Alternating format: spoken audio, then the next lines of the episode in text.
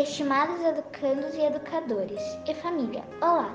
É uma grande alegria rezar com vocês o oferecimento do dia. Apresentemos a Deus as nossas intenções e agradecimentos.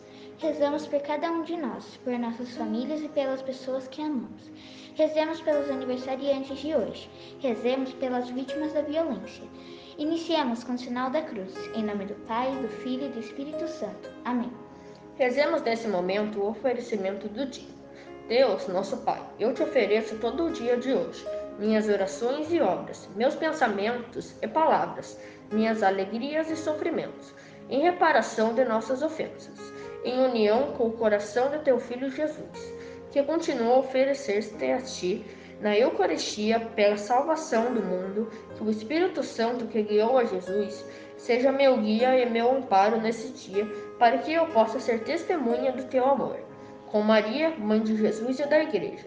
Rezo especialmente pelas intenções do Santo Padre para este mês.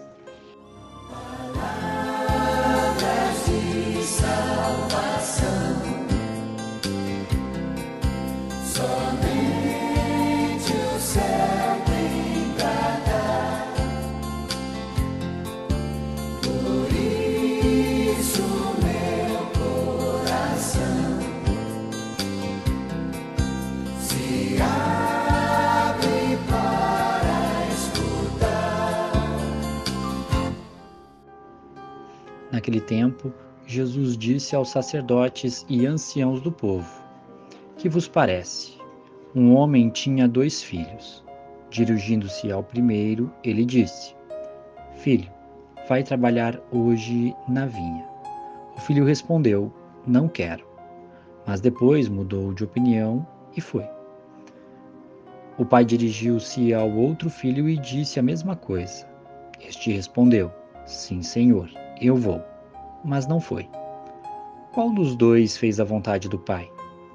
Os sumos sacerdotes e anciãos do povo responderam: O primeiro.